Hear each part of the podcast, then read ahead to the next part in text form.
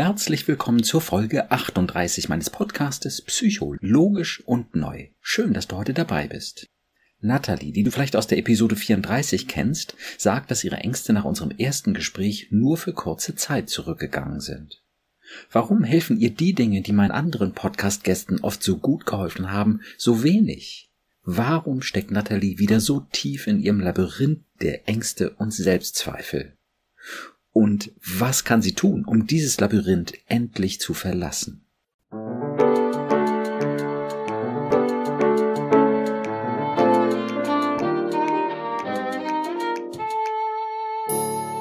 Psycho, logisch und neu.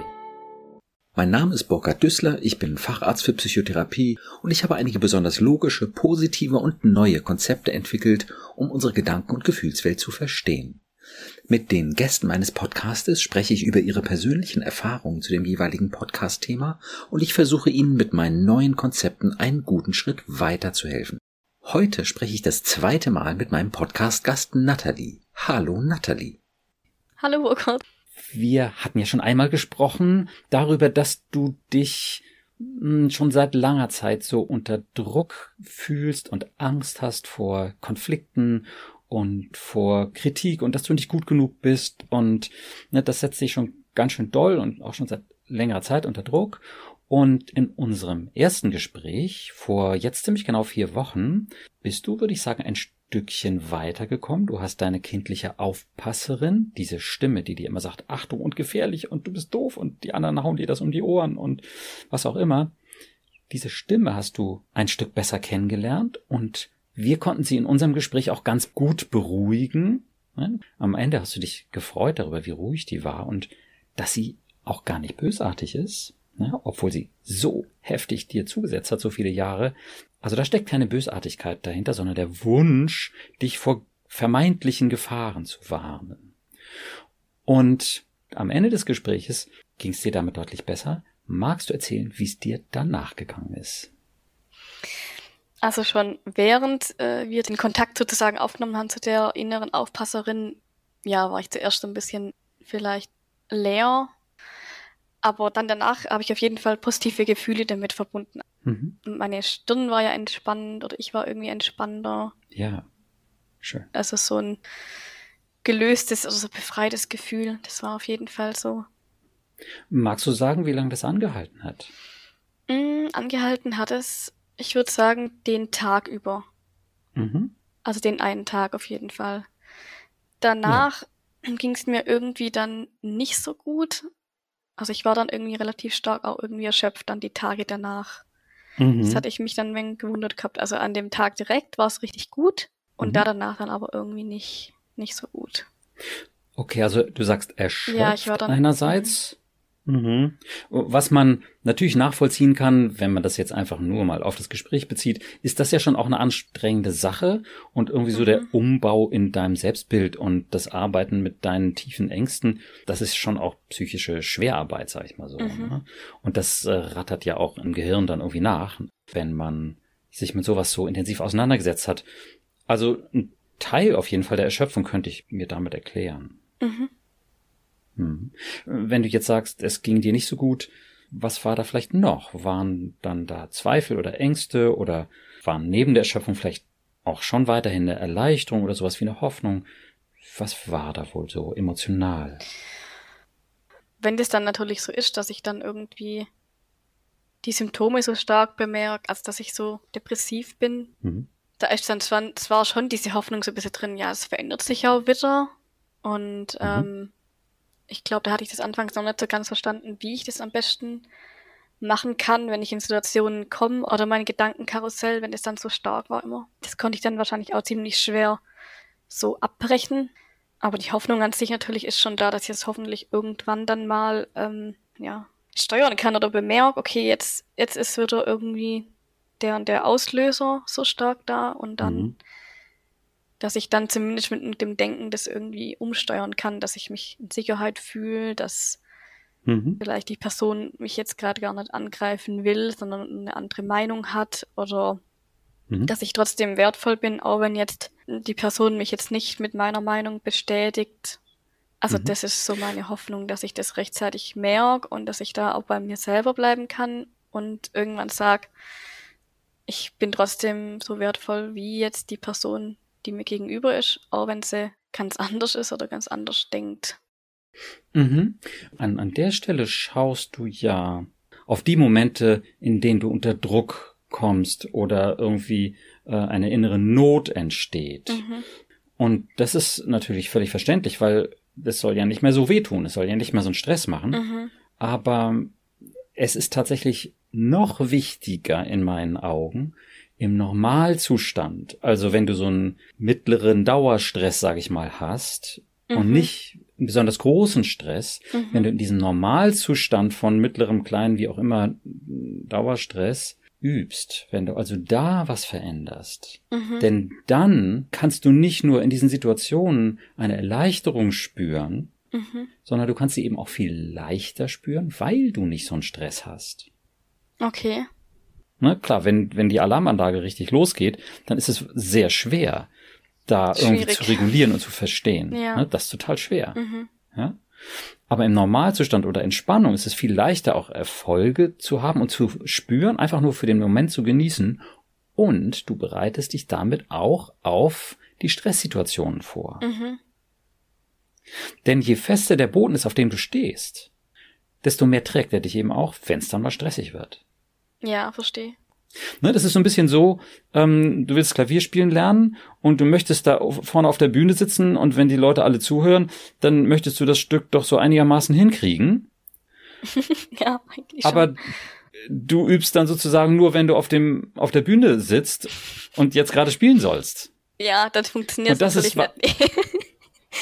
es ist wahnsinnig schwer, dann ja. äh, irgendwie zu spielen. Mhm. Ja, das stimmt, ja. ja. Aber wenn du zu Hause im Normalzustand mit so einem leichten Stress, oh, ich muss das irgendwann vorspielen, aber gut, ich üb's jetzt mal, ja, wenn du es regelmäßig zu Hause machst, mhm. dann hast du, wenn du das nächste Mal auf der Bühne sitzt, viel bessere Karten. Mhm. Okay. Wie ist das mit diesem Vergleich?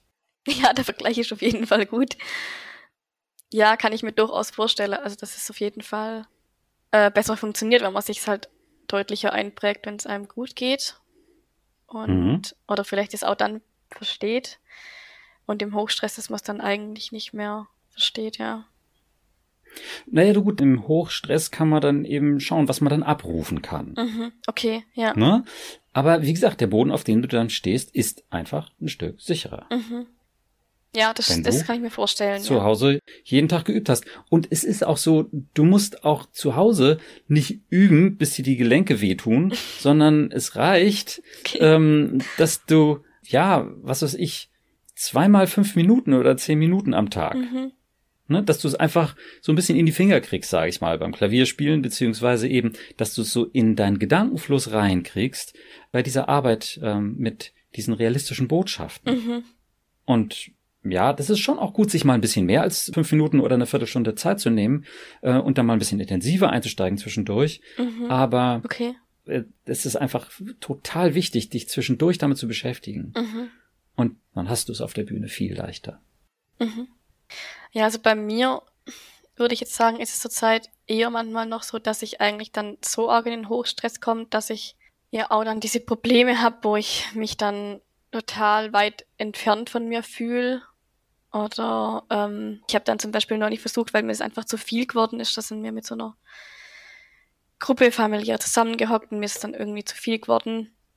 Und da habe ich mich halt versucht, ein wenig davon so abzugrenzen von der Gruppe. Innerlich halt so. Aber mhm. das hat mich dann, ich weiß nicht, ich habe dann fast irgendwie selber gemerkt, dass ich irgendwie die Verbindung dann zu mir selber auch verliere, wenn ich mich abgrenze. Das tut mir dann auch nicht so richtig gut. Ich weiß, ich habe da noch nicht so richtig das Maß gefunden, dass ich dann sagen kann, okay. Genau, aber wo sind wir da jetzt? Da sind wir jetzt wieder sozusagen in der Notfallsituation. Ja. Da sind wir jetzt mhm. wieder in der, wie du gesagt hast, Hochstresssituation. Hochstress, ja. Ne, und dafür wird es eine Menge geben. Mhm. Aber wenn wir nur darauf gucken, was passiert, wenn du auf der Bühne sitzt und Klavier spielen willst vor all den Leuten, mhm. dann, ja, dann haben wir ja gesehen, dann schauen wir auf eine Situation, in der du nicht so richtig gut weiterkommen kannst. Mhm. Ja? Klar, mhm. das ist auch ein ganz wichtiges Kriterium, dass die Hochstresssituationen weniger werden. Völlig klar. Ja, das wäre echt gut. Wir müssen eben auf die Situation gucken, wo du einen normalen oder eben relativ geringen Stress hast, mhm. um dann zu schauen, wie kannst du das schaffen, da Klavier zu üben? Mhm. Wie kannst du es schaffen, da an deinen Gedanken und Gefühlen und Glaubenssätzen äh, zu arbeiten und an deinem Selbstbild? Mhm. Ne? Ja, ja. Da würde ich direkt mal fragen, wie ist es denn gewesen nach unserem Gespräch? Hattest du dann direkt dir diese Sätze nochmal angeguckt oder die Aufnahme nochmal gehört oder hast du das erstmal ein bisschen liegen lassen, weil das irgendwie zu stressig war oder aus irgendwelchen Gründen? Also wie gesagt, danach ging es mir erstmal relativ gut an dem Tag.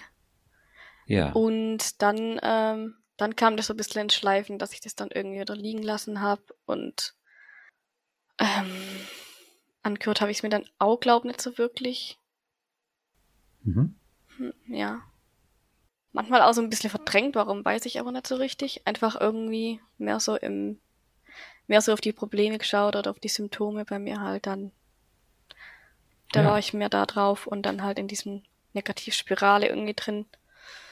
Okay. Mhm. Hast du denn dann jetzt vor unserem Gespräch dann doch nochmal irgendwie einen Ansatz gemacht, dass du dich damit beschäftigt hast? Mhm. Oder ja. eigentlich nicht? Doch, habe ich dann also ich habe dann die ganzen äh, Downloads von dir ausgedruckt. Vor wie langer Zeit? Die habe ich dann, ich glaube, vor zwei Wochen ausdruckt. Ja. ja. Aber dann Auto nicht angefangen. Also dann habe ich es auch noch wieder irgendwie ja. nur irgendwo reingeheftet. Ja, ja, und dann eigentlich jetzt so vor vor zwei Tage, vor drei Tage habe ich dann eigentlich jetzt wieder angefangen, das zu lesen. Ich habe mir dazwischen habe ich mir mal so Karteikarten gemacht gehabt, Genau, das war dazwischen mal. Ja, super. Da habe ich die Episode so zweimal angehört. Ab der Hälfte das halt. Und da habe ich mir dann auch diese Sätze nochmal rausgeschrieben. Diese, mhm. das alte, die alte Programmierung ist nicht mehr aktuell oder ist nicht mehr, ähm, mhm. genau. Ich weiß gerade nicht mehr auswendig. Oder ich müsste die Karteikarte holen. ja, wenn du die griffbereit hast. Ja, ich habe die griffbereit. Super. Ja, sehr schön. Also, ich habe darüber geschrieben, so meine Auflösung. Ich weiß, woher diese alte Angstprogrammierung kommt, aber diese Attacken sind vorbei. Ich lebe mein eigenes Leben und sogar Mama ist viel ruhiger geworden. Und die Menschen um mich herum mögen und respektieren mich fast alle. Und zu den Meinungsverschiedenheiten habe ich mir aufgeschrieben, sachliche Meinungsverschiedenheiten sind für mich tatsächlich keine Gefahr. Mhm. Okay. Also finde ich erstmal super gut, dass du das aufgeschrieben hast. Dadurch hast du dich einfach damit nochmal auseinandergesetzt und zwar im Normalzustand. Mhm. Nicht als du auf der Bühne im Hochstress gesessen mhm. hast, sondern im Normalzustand. Sehr gut.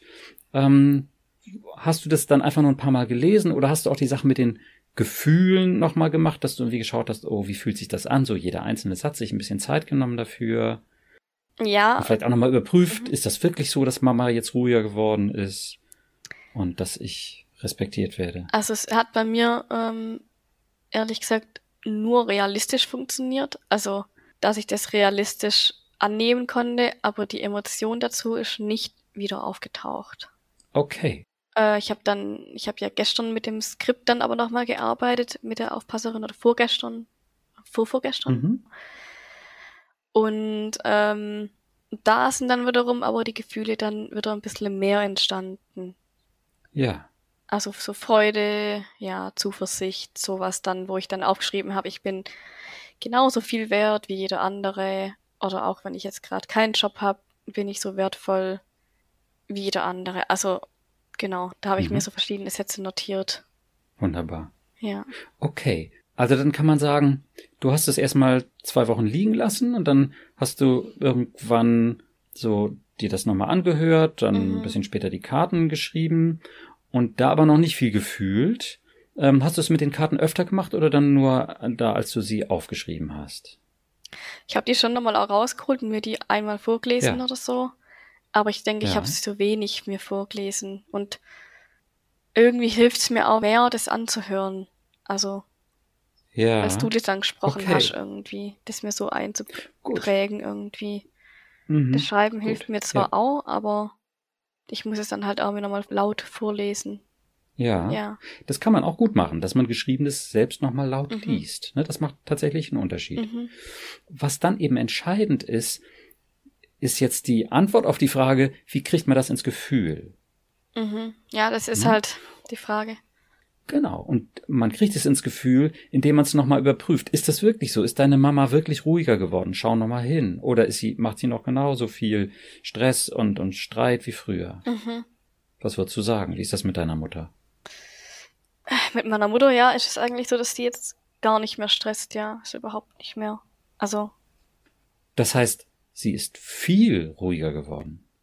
ja, viel ruhiger geworden, ja, auf jeden Fall. Wie fühlt sich das jetzt an? Für mich gut, aber ich bin ja auch nicht mehr zu Hause oder so. Ja, Also, das Gefühl vor dem Aber, das ist wichtig. okay. Ne, das Gefühl, was nur das Ergebnis dieser Realitätsüberprüfung dann auslöst. Mama ist wirklich viel ruhiger geworden. Sie ist sozusagen an, in dieser Hinsicht wie ein normaler Mensch geworden. Mhm. Ja, sie rastet eigentlich gar nicht mehr wirklich aus. Mhm. Mhm. Und wie fühlt sich das an? Nur das. Ja, fühlt sich gut an. Schön. Wo spürst du das in deinem Herzen, in deinem Bauch? Wo in deinem Körper spürst du das? Dass deine Mama so viel ruhiger geworden ist. Hm. Berührt mich irgendwie. Ich, Oh ja. Irgendwie so. Ja, das rührt dich an. Das ist irgendwie, ja, ein ganz intensives Gefühl. Ja, genau. Ja. Und kann es sein, dass dein Leben auch dadurch noch viel sicherer geworden ist? Ja, mein Leben ist ja sicher. Ja, ja, aber weil du eben auch durch deine Mutter nicht mehr angegriffen wirst. Sie ist ruhiger geworden. Aber anderweitig werde ich ja noch angegriffen. ja, genau. Jetzt haben wir das wieder eben mit diesem Aber. Okay. Diese ganze Arbeit ist natürlich sehr emotional, wie du auch gerade spürst. Aber wir brauchen ein Stück Denkdisziplin. Okay. Ohne das kriegen wir es nicht hin. Ja. Ja, wir brauchen ein Stück Denkdisziplin. Und die hat deine Mutter dir ja nun auch nicht gerade beigebracht, ne? Die hat dir irgendwie eine Art von Verhaltensdisziplin beigebracht oder beibringen wollen, die nicht so sonderlich gesund war. So nach dem Motto, ähm, schlechte Laune gibt's nicht und mir gegenüber seid ihr gefälligst immer fröhlich und so ein Zeug, Ja. ne? Und was auch immer, du hast zu tun, was ich will.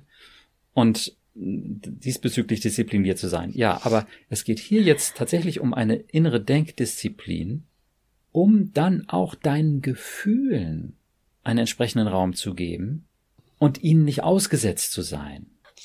Ja, du formst damit deine Gefühlswelt. Ja. Magst du vielleicht sagen, was dich da so anrührt? Ich kann es gar nicht, ich weiß es gar nicht so ganz genau irgendwie. Mhm. Hm. Hört sich so an, als wenn es die kleine Natalie wäre, die da ziemlich doll reagiert. Ja, stimmt. Ne, weil die hat das ja so sehr betroffen. Ja, wahrscheinlich, weil es so tief sitzt und weil ich es nicht so ganz rea realistisch ähm, glauben kann, glaube ich. Ja, ja, genau.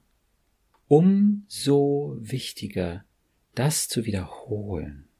Und, so wie wir das eben gemacht haben, zu überprüfen, ist es wirklich so? Mhm. Ja. Ist sie wirklich so viel friedlicher geworden? Oder haut sie immer noch so verbal drauf? Ja, jetzt nicht mehr, ja. Also jetzt ist wirklich nicht mehr so. Ja, wie ist es das zu sehen? Ist das gut oder schlecht? Ich erlebe meine Mutter halt irgendwie so, wie soll ich sagen, jetzt halt schon voll verändert, aber halt irgendwie trotzdem auch so, weil sie ja selber auch psychische Probleme hat, irgendwie. Ich erlebe sie nicht so als so gesund und so und deswegen, dann werde ich dann immer voll schnell traurig, weil ich immer Angst habe, dass es mir auch irgendwann so geht. Ja. Aha, okay. Ja, also so irgendwie oder ja, weil sie auch schon immer Medikamente nimmt und noch nie davon weggekommen ist und keine Ahnung und es immer nur mit einem Medikament wieder funktioniert, mit einem neuen so. Da habe ich halt voll Angst davor, Mhm. dass es bei mir auch so in die Richtung geht.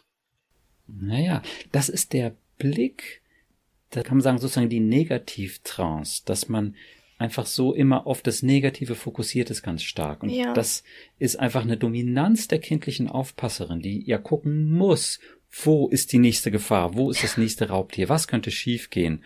Ne, und was könnte mir zustoßen? Die muss da dauernd drauf gucken. Nur, wenn wir ihr das Kommando überlassen, mhm. dann müssen wir total negative Gedanken haben.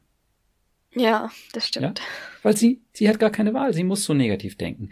Ja, weil sie eben auf alle Gefahren aufmerksam machen muss, diese Alarmanlage. Sie hat gar keine Wahl.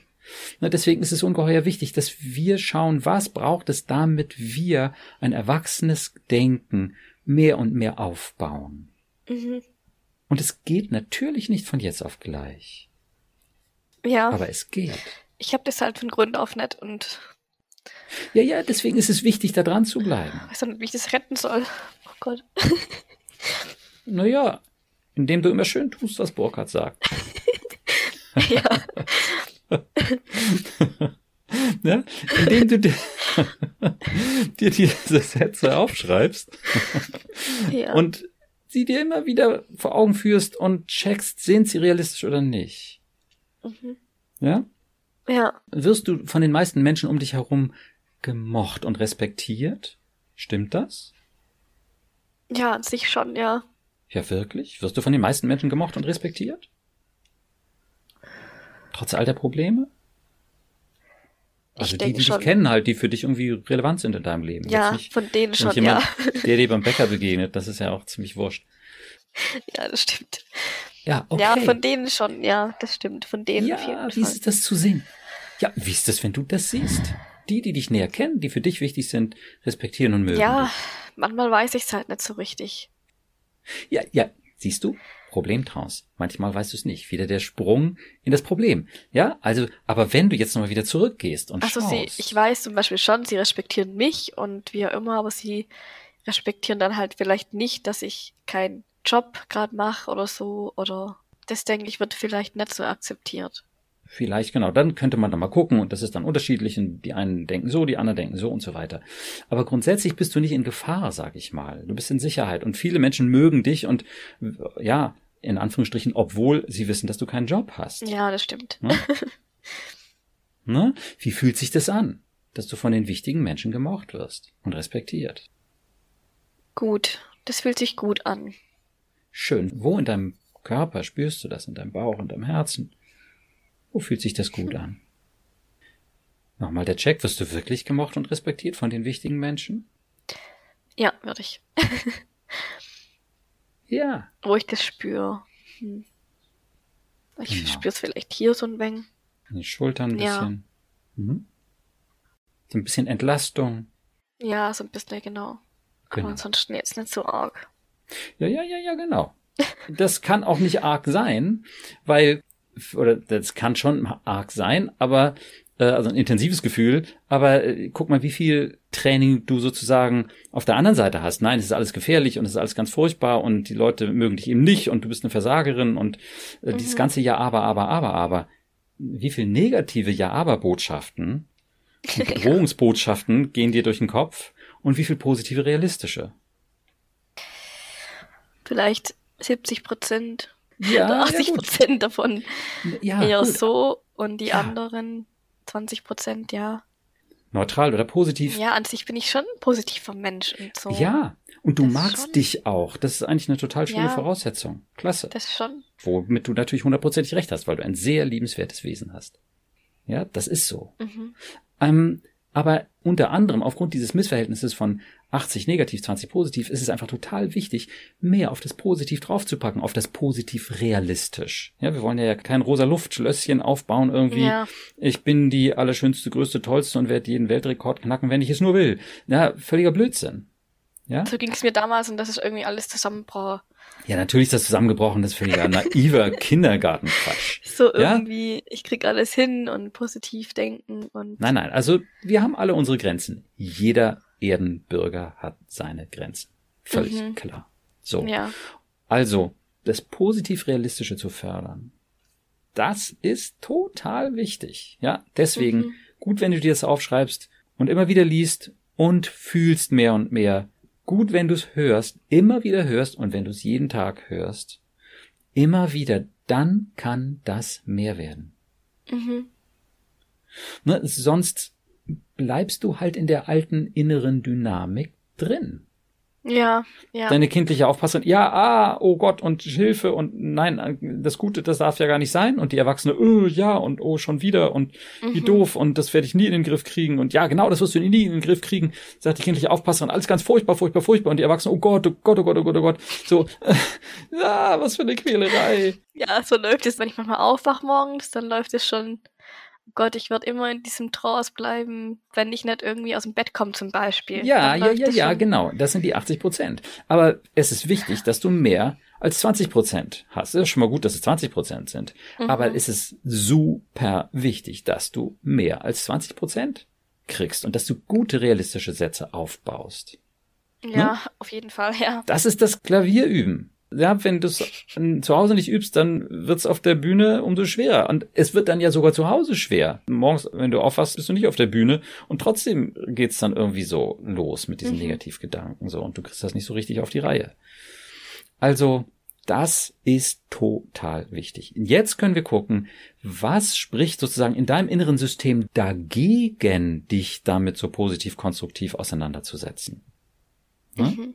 Denn jetzt einfach zu sagen, so nun mach mal, das ist ja schön, wenn es klappt. Aber wenn es nun nicht klappt, mhm.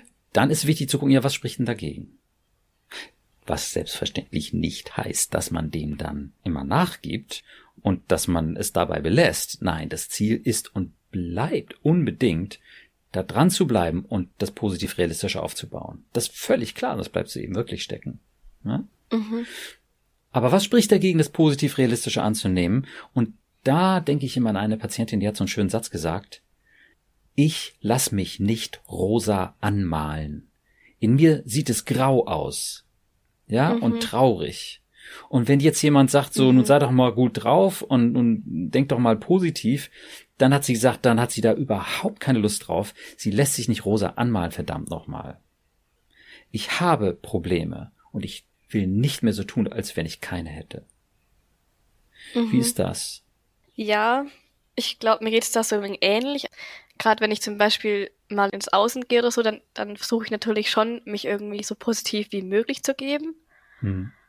Und dann aber zum Beispiel bricht es zu Hause ja zusammen, weil ich genau weiß, okay, eigentlich ging es mir jetzt zum Beispiel richtig scheiße. Ich bin aber rausgegangen auf den Geburtstag oder so und habe aber trotzdem irgendwie jetzt so meine Maske aufgesetzt und ähm, das ist ja auch das, was mich dann immer so irritiert. Also, dass ich halt von außen so aussehe, es ist alles in Ordnung und ja, mir geht's ja super und man sieht nur mein schönes Wesen auf gut Deutsch, weil ich mich da vielleicht für die paar Minuten oder für die Stunde oder wie auch immer zusammenreißen kann und hinterher bricht dann aber doch wieder so emotional oder halt erschöpft zusammen, weil ich dann, weil es halt dann doch so anstrengend war.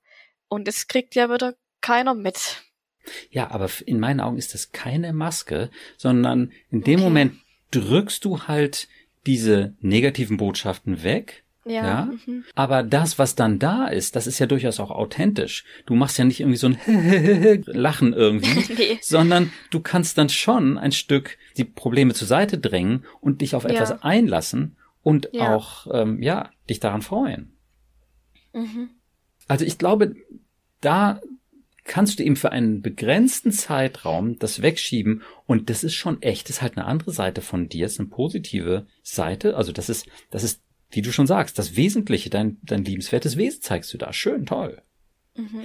Ja, das ist für mich keine Maske, aber äh, es ist schon natürlich ein Verstecken der Probleme, ein Wegdrängen der Probleme, das ist es schon, ja. Mhm. Ne? Aber dann eben ja, wenn du wieder zu Hause bist, dann spürst du es eben wieder umso mehr. Ja, oder manchmal falle ich dann nachher in so eine Erschöpfung einfach, wenn ich irgendwo. Ja, war. ja, ja. Also, genau. Aber das ist alles Symptomatik. Mhm. Das ist alles Folge dieses negativen Denkens. Jetzt ist die Frage, mhm. warum fällt es schwer, eben dieses positive Denken aufzubauen? Warum, naja, druckst du es aus, aber lässt du es liegen und, und ja, übst dann schon mal, aber vor allem dann so in den drei Tagen, bevor du mit Burkhardt dann sprechen musst, so. Ähm, ja, da ist ja schon was, was dagegen spricht. Ja, irgendwie eine Hemmung oder irgendwas. Genau, was ist das? Das wäre wichtig zu verstehen, denn wenn du das mehr und mehr ablegen kannst, dann kannst du natürlich auch noch zügiger dich vorwärts bewegen. Ja, das ist so, dass ich dann irgendwie denke, hm, es funktioniert vielleicht nur für einen kurzen Moment oder ja. es bringt vielleicht doch wieder alles nix. Ja. Oder halt auch, ja, dass ich halt merke, in mir drin sieht es irgendwie ganz anders aus oder meine äh, Symptomatik ist irgendwie ziemlich stark und ja, okay. Dann da würde ich, ich mal, so, na, bist du wieder in dieser Negativtrance drin sozusagen, ne? Der Satz halt auch so, alles macht keinen Sinn, das ist halt auch so ein Satz bei mir dann, der so drin ist. Ja, ja, das ist Negativtrance. Mhm. Aber das würdest du einem anderen nicht sagen. Das würdest du deiner virtuellen Freundin auch nicht sagen, die genau dein Leben lebt. Der würdest du auch sagen so, okay, Mädel, du bist es wert, äh, versuch's einfach, mach's ähm, und bleib mhm. dran, drück dir die Daumen und unterstütze dich vielleicht auch, wenn ich kann. Ähm, mhm. Setz einfach mal auf die Karte und mach es. Du wärst nicht die Erste, die es schafft. Der würdest du viel eher sowas sagen. Der würdest du nicht sagen so, okay, ja, wenn ich mir dich so angucke, dann ähm, kannst du es, glaube ich, gleich lassen. Ähm, Das würdest du weder sagen noch denken, nehme ich an, oder? Nee, würde ich nicht sagen, nee. Und würdest du es denken? Auch nicht, nee. Also generell spreche ich jedem eigentlich immer Mut zu und Okay, wir können es ja. nochmal mit einem Bild versuchen, was mhm. schon so manchem geholfen hat. Und mhm. zwar können wir jetzt nochmal dein inneres Kind, die kleine Natalie, mit reinnehmen. Mit welchem Alter verbindest du diesen Schmerz, diese Einsamkeit, diese Selbstzweifel und Ängste? Jetzt gerade. Wie alt ist die kleine oder die jüngere Natalie? Mhm. Kann ja auch die Jugendliche sein. Mhm. Also ich denke, das war schon irgendwie in meiner Jugend so. Ja. Also. Wie alt ist die jugendliche Natalie jetzt? Wie alt? Wenn ich jetzt drüber nachdenke, war es eher auch total oft mit. Jetzt, nee, genau jetzt. Genau jetzt. Wenn du jetzt zurückguckst. Das innere Bild. Wie alt ist die jüngere Natalie jetzt? Die Jugendliche sagst du 13, 14, sowas? Ja, irgendwie grade. so, ja. Vielleicht so, ja. Gut, prima. Okay. Die, wo ist die? Liegt die auf dem Bett, völlig verzweifelt, weint oder? Die heult immer nachts oder abends, ist immer traurig. Ja, und wo ist sie jetzt gerade? Jetzt ist es dann abends und sie heult und ist verzweifelt? Ja, im Bett.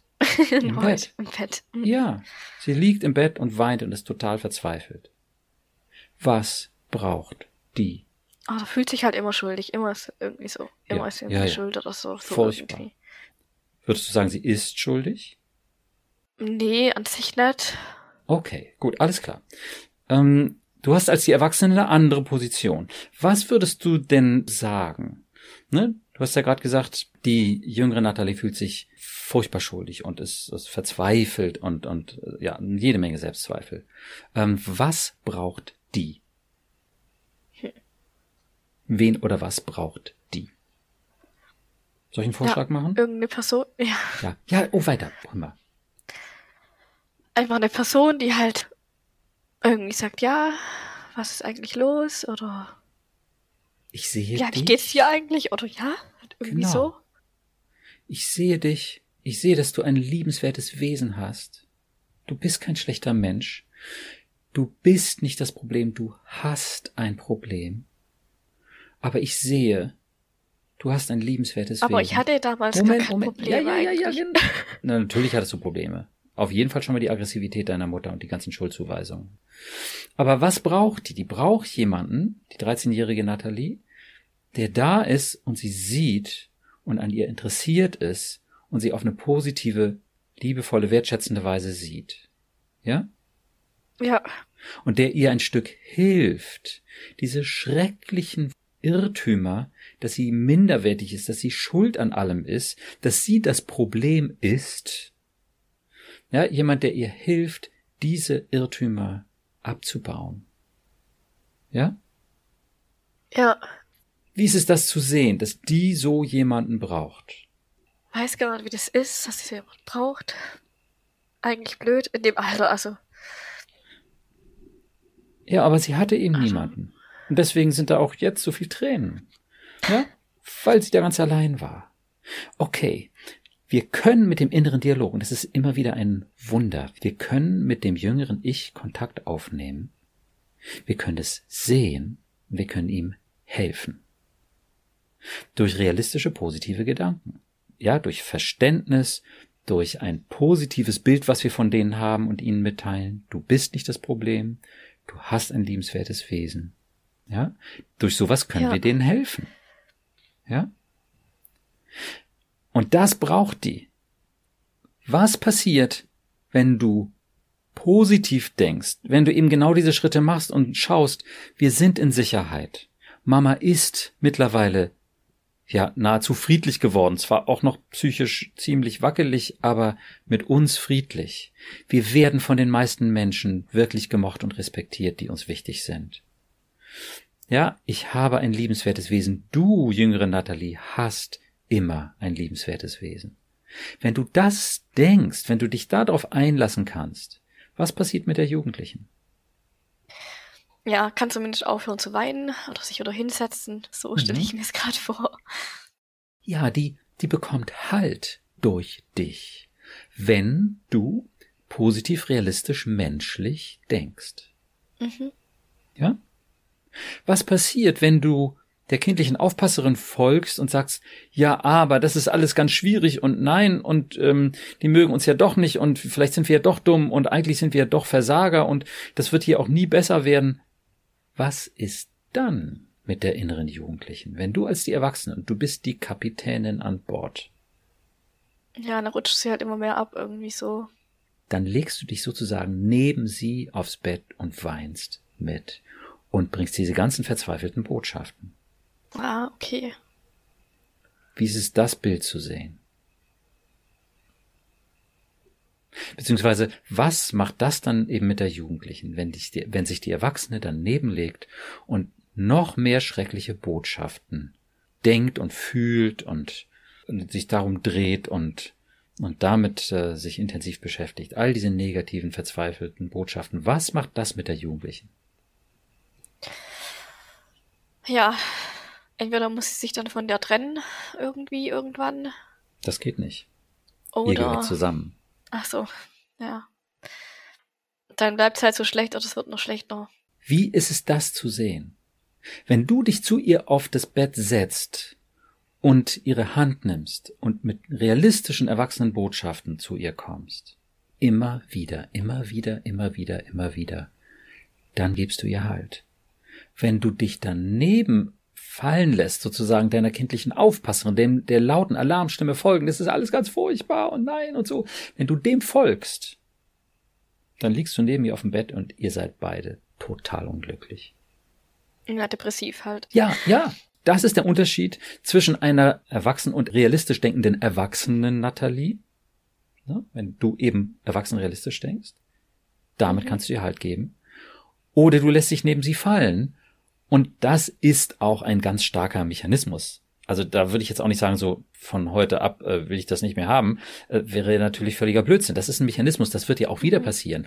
Aber es ist wichtig, dass du verstehst, was da passiert, damit du dann sagen kannst, Moment, ich möchte auf ihrer Bettkante sitzen, bei ihr. Und nicht neben ihr liegen und klagen und verzweifeln, sondern ich möchte nicht mehr so oft neben ihr liegen. Ich weiß, es zieht mich da geradezu magnetisch hin. Das ist halt mhm. nun mal ein Muster. Okay, ja. Mhm. ja. Aber ich will immer wieder mich aufrichten und auf die Bettkante zu der Jugendlichen setzen, ihre Hand nehmen, sie vielleicht auch in den Arm nehmen und sagen, du bist wertvoll, du bist liebenswert, du hast ein mhm. liebenswertes Wesen. Und die Welt ist nicht mehr so mhm. gefährlich. Wir werden positiv gesehen. Ja, die Menschen, die uns mhm. wichtig sind, die mögen uns meine liebe mhm. Nathalie? Wie ist die Vorstellung, das öfter zu machen? Ja, das wäre gut. Das wäre schön wahrscheinlich, wenn das dann irgendwann so dann Klick macht und dann in eine bessere Richtung geht. Ja, ja, also Klick, mh, hm, okay, ja, es geht immer wieder Klick, immer wieder Klick, immer wieder. Ne, weil es dir Klick einfällt, ah, jetzt hat's mich wieder neben sie hingehauen. Das ja. ist nun mal der Mechanismus. Das ist sehr gewohnt. Das ist die Gewohnheit. Und natürlich wird das wieder passieren. Es wird noch dutzende Male passieren. Das ist doch mhm. total klar. Aber dass du immer wieder sagst, äh, nee, das will ich nicht. Also, regelmäßig üben. Nicht im Hochstresszustand, sondern im Normalzustand. Mach dir eine Struktur. Lass dich jeden Tag daran erinnern. Durch einen Zettel, der am Spiegel hängt, durch das Handy, auf dem du deine Jugendliche siehst, ne? Und siehst, sie ist ein Schatz und da kommt dir total zugute, dass du dich im Grunde mhm. magst auch. Ne? Und lass dich erinnern durch einen Stundenplan, den du dir machst. keine Ahnung, mhm. Wochenplan. Ja, dass du da eine gewisse Struktur reinbringst. Struktur ist dann wichtig, mhm. wenn man sowas verändern will. Wenn man eben nicht mehr nur der Gewohnheit ja. folgen will. Ne? Und obwohl die Gewohnheit stark ist, wenn man aus einer starken Gewohnheit rauskommen will, dann ist eine Struktur häufig sehr hilfreich. Eine Struktur plus gute Instrumente, mhm. daraus zu kommen. Ja, gute Werkzeuge. Ja, verstehe. Und das ist ein realistisches Selbstbild. Das sind gute Realitätsüberprüfungen. Das ist ein guter Dialog. Ja, mit der kindlichen Aufpasserin, in dem Wissen, sie ist strunznaiv. Das, was sie da raushaut. Alles ganz furchtbar. Nein, und Versagerin und es muss immer so bleiben. Und das ist komplett mhm. naiv. Wie ist das, wenn ich das immer so sage? Hm. Man fühlt es halt, sobald irgendwie was körperlich bei mir passiert, so dass ich wieder Kopfweh habe, dass mir wieder schlecht geht. Dann kommt, ja, dann kommt der Automatismus schon, klar. Hoch. Ja, aber ist es realistisch, was dann da hochkommt? Nee. Mein Mann stoppt mich dann ja manchmal auch und sagt, okay, jetzt. Oder ist es naiv? Ach so, naiv, ja. Es ist eher naiv. Ja, wie ist das zu sehen? Also, interessant, ja. Ich weiß eine Nummer. Dann schreib's ruhig genau? nochmal auf. okay. Meine mächtige kindliche Aufpasserin ist strunznaiv oder wie auch immer du das beschreiben willst oder bezeichnen willst. Was stärkt sie dann nicht? Nein. Was sagt die kindliche Aufpasserin dazu? Ja, oder was sagst du, kindliche Aufpasserin, wenn deine Erwachsene jetzt mehr und mehr versteht, dass du zwar einen guten Willen und ein großes Engagement hast, aber dass du überfordert bist, die Situation wirklich genau zu beurteilen und dass du eigentlich die Erwachsene brauchst, um realistische Standpunkte zu finden. Weil du nun mal naiv bist, so wie alle anderen inneren mhm. Aufpasser auch. Was sagt sie dazu? Was die innere Aufpasserin dazu sagt? Ja. Hm. Ja, sie sagt halt, sie will halt einfach rechtzeitig warnen, dass nicht wieder so ein Unglück passiert. Okay, dann würde ich mal sagen, die scheint nicht so viel dagegen zu haben, wenn wir sagen, dass sie naiv ist. Ja, irgendwie macht's nix, macht's hier nichts aus. ja, weil es einfach stimmt. Ne, die Amygdala ist ja der entsprechende Teil in unserem Gehirn, zwei bis drei Zentimeter groß. Da ist nicht viel Reflexion. Es muss auch ratzfatz gehen, mhm. wenn da eine Bedrohung ist. Ne, die ist naiv. Und sie braucht das Großhirn, um zu checken, was ist realistisch, mhm. Raubtier oder nicht. Ne? Also und du als die innere Erwachsene bist das Großhirn und es ist wichtig, dass du das checkst. Immer wieder, immer wieder, immer okay. wieder, immer wieder, immer wieder. Das ist ein Lernprozess und der braucht Wiederholung. Ja, verstehe, ja. Ne? Und dein Klavierstück, das kannst du nur dann schön vorspielen, wenn du es zu Hause immer wieder, immer wieder, immer wieder, immer mhm. wieder geübt hast. Ja. Sonst nicht. Ja, verstehe. Okay. Schön finde ich im Übrigen auch zu sehen, dass du gesagt hast, du hast jetzt im zweiten Anlauf der Beschäftigung oder dritten, wie auch immer, vierten, sonst wie, ähm, Anlauf der Beschäftigung mit diesen Dingen schon auch ein angenehmes Gefühl gehabt durch diese Botschaften, ja? Mhm. Ja, das ist doch schön zu sehen. Da bewegt sich was, auch emotional. Mhm. Also dranbleiben. Meinst du, du kriegst das hin? Nochmal mit einer Struktur?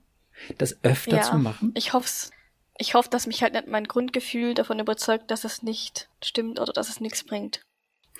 Okay, wie kannst du eine Struktur aufbauen, an die du dich dann auch hältst und mit einem geringen Zeitaufwand dich damit doch auch immer wieder beschäftigen? Indem ich das morgens zum Beispiel lese, nach dem Aufstehen. Das würde ja. mir helfen. Also zumindest gerade geht's so einigermaßen, dass ich das morgens machen könnte. Gut. Und dann würde ich dir raten, hör dir doch mal ein paar Podcast-Folgen an zu den Themen inneres Kind und kindliche Aufpasserin, also die Stressstimme in uns mhm. und so weiter. Ne? Hast du da irgendwelche Nummern oder so, welche du empfiehlst? Also ich würde sagen, dein Selbstwertgefühl ist schon ziemlich gut. Wenn bei euch, liebe Hörerinnen oder Hörer, das nicht so gut ist, dann hört euch auf jeden Fall nochmal die ersten 1, 2, 3, 4 Folgen zum Selbstwertgefühl an, mit Lena und dann auch mit Lisa. Das Thema Kränkung könnte auch nochmal hilfreich sein. Das ist die Folge 5. Mhm. Dann würde ich auf jeden Fall sagen, die Folgen zum inneren Kind. Das ist die Folge 007. Mhm. Dann die Stressstimme in uns ist unser kindlicher Aufpasser Nummer 15. Nummer 16, so beruhigst du deinen kindlichen Aufpasser. Die Folgen zur Depression passen da auch dazu. Also Nummer 23, Depressionen neu verstehen und auflösen, die Logik. Und in der Folge 24 lernt Tom eben auf meine besondere neue Weise sein inneres Kind nochmal besser kennen und in Folge 25 seinen kindlichen Aufpasser. Das passt eben dann auch total dazu. Mhm. Das wird auch nochmal aufgegriffen in Folge 29, dieses Rezept gegen Depressionen wirkt. Naja, und die ganzen Psychonervt-Folgen kann man dazu auch nochmal hören. Ne? Und äh, ja, auch natürlich die, wo wir miteinander gesprochen haben. Mhm. Also das ist eine ganze Reihe. Du kannst ja einfach mal da so Stück für Stück dich durchhören und dann ja, vielleicht kannst du auch notieren, welche Passagen für dich besonders hilfreich sind. Du sagtest ja auch, du hättest die zweite Hälfte unseres Gespräches öfter gehört. Genau, du musst ja auch nicht immer die ganze Folge hören. Ne? Wenn du das Gefühl hast, so, okay, ja, das sind ein paar wichtige Sätze, die könnte ich mir öfter mal bewusst machen, mhm. dann ist das total gut, wenn mhm. du das tust.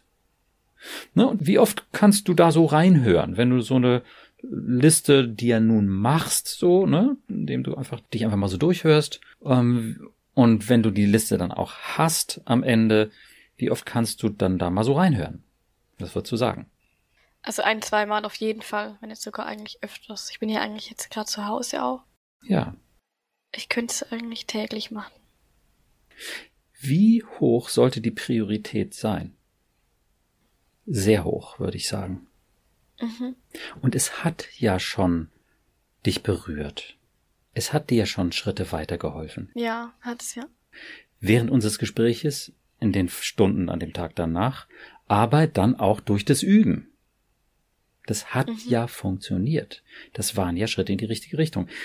Natürlich kann man nicht erwarten, von 0 auf 100 durchzustarten. Tom ist extrem schnell, aber dann kannst du auch nochmal hören.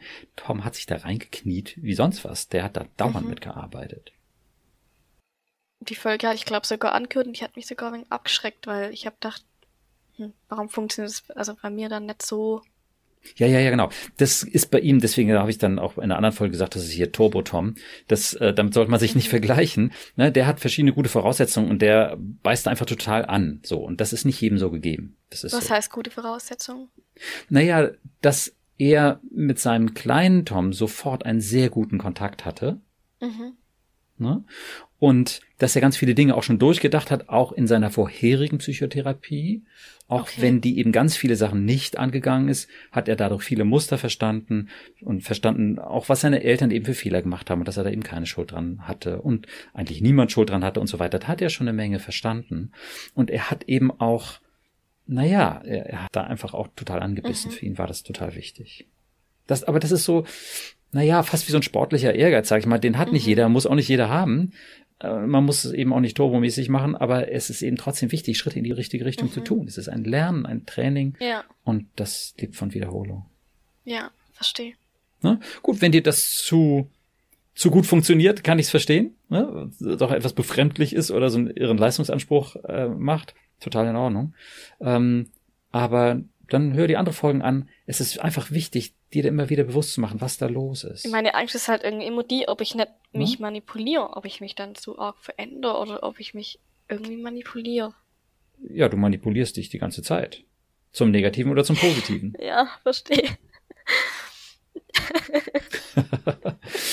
also manipulieren wird in der Regel ja als negativ äh, benutzt, ne? So also, dass du jemanden ähm, manipulierst du, dass er etwas tut, was ihm schadet mhm. und dir nützt, so ungefähr. Ne? Das ist Manipulation. Ja, aber äh, positive Manipulation ist wundervoll. Wenn du deinem ähm, Mann sagst, dass äh, du ihn lieb hast und er dir das sagt, dann manipuliert ihr euch. Ja, viel Spaß dabei. Wunderschön. ja. ja, also weil ihr euer Denken und Empfinden und Fühlen irgendwie damit mhm. moduliert, sage ich mal, um dieses Wort manipulieren nicht zu benutzen. Ja. Ne, aber da, ich würde statt manipulieren eher sagen mhm. modulieren. Ne? Du mhm. modulierst dein okay. Denken. Wie ist das? Ja, das hört sich positiver an. Also, dass ich einfach meine Gedanken oder halt meine Muster oder wie immer überprüfe.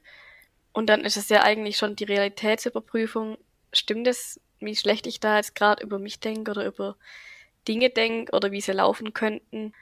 Und wenn ich das dann reflektiere oder realisiere, dass es nicht so ist oder dass es halt nicht so ja. läuft, ja, oder wie immer, dann. Sonst schreib ruhig auf.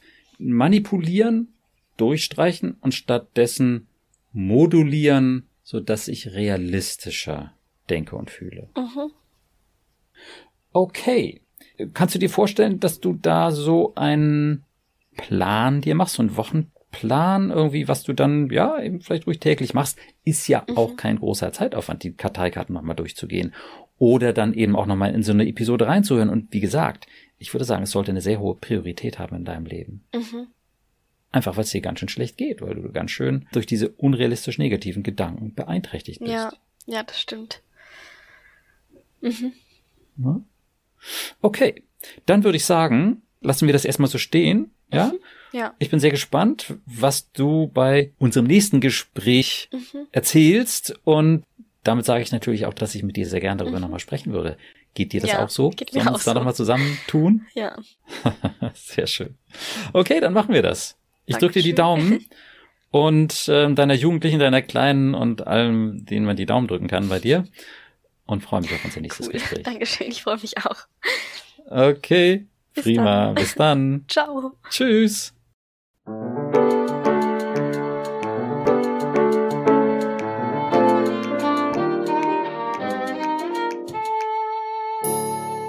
Psycho, logisch und neu. Vielen Dank, dass du heute dabei warst. Wenn du etwas aus dieser Folge für dich mitnehmen konntest, würde ich mich sehr freuen. Und natürlich auch, wenn du meinen Podcast abonnierst, bewertest und weiterempfehlst.